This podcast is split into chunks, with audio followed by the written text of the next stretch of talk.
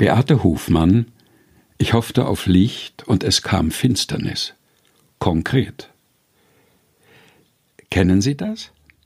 Sie gehen beschwingt durch Ihren Tag und werden unverhofft konfrontiert mit einem leidvollen Ereignis, was Ihnen die Luft stocken lässt.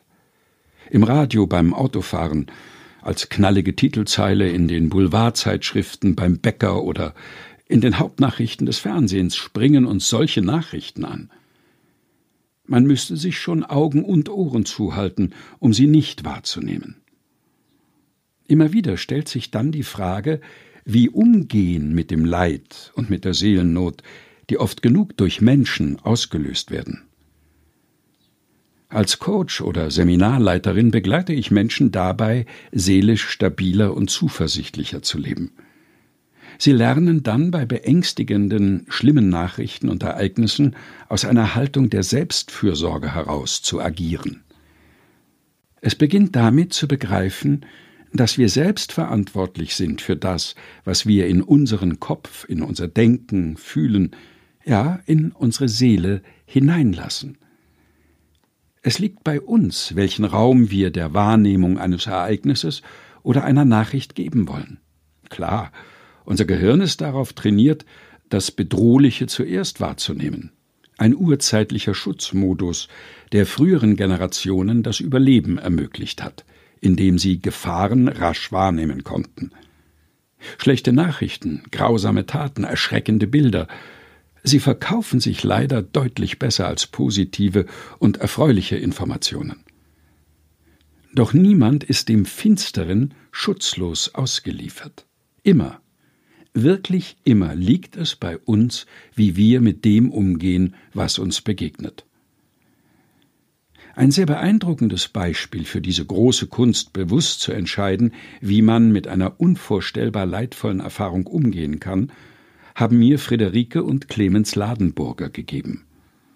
Die Spirale des Hasses durchbrechen, das war ihr Anliegen, nachdem ihre Tochter im Jahr 2016 von einem jungen Mann einem afghanischen Asylbewerber, ermordet worden war. Die medialen Wellen nach der abscheulichen Tat waren gigantisch. Maria Ladenburgers Schicksal wurde von verschiedensten Gruppen genutzt, um politisch Stimmung gegen Zugewanderte zu machen. Die Eltern zogen damals eine rote Linie zwischen ihrem persönlichen Leid und allen öffentlichen Verlautbarungen. Obwohl sie sogar persönliche Anfeindungen und Drohbriefe bekamen, hielten sie sich konsequent aus diesen polarisierenden, oft menschenverachtenden Diskussionen heraus. Doch dann beschlossen sie, ein Zeichen zu setzen.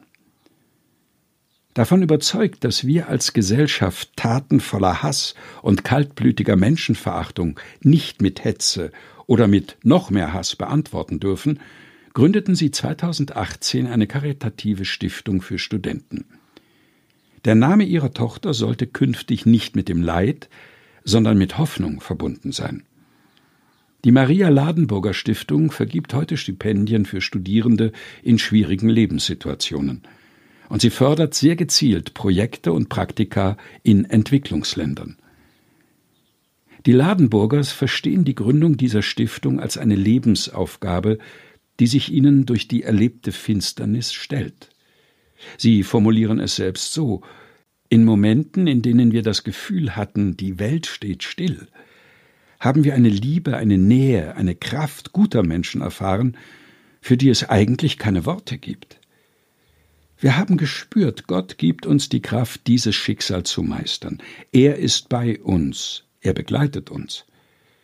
Wir haben gemerkt, es ist uns jetzt eine neue Lebensaufgabe zugewachsen, mit dem gewaltsamen Tod unserer Tochter zu leben. Und wir können das schaffen. Denn davon sind die Ladenburgers überzeugt. Wir alle müssen aktiv werden für ein menschliches Miteinander. Und von Maria, ihrer Tochter, dieser zuversichtlichen jungen Frau, haben sie gelernt, dass es immer die Perspektive der Dankbarkeit gibt. In einem Interview antworten die Eltern von Maria auf die Frage nach ihrem persönlichen Halt in der absoluten Tiefe so Dankbarkeit, das ist unsere Erfahrung, gibt uns Halt.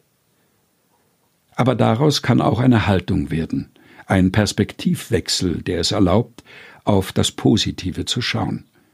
Maria hat uns das vorgelebt. Sie war eine Mutmacherin. Die Trauer rausschreien dürfen, das lernen wir von Hiob. Es ist heilsam, Leid beim Namen zu nennen. Trotz tiefster Finsternis nicht im Dunkel zu bleiben und nicht darin zu versinken, das lerne ich von mutigen Mitmenschen wie den Ladenburgers, deren Glaubenshalt mir Mut macht. Ich hoffte auf Licht und es kam Finsternis, konkret.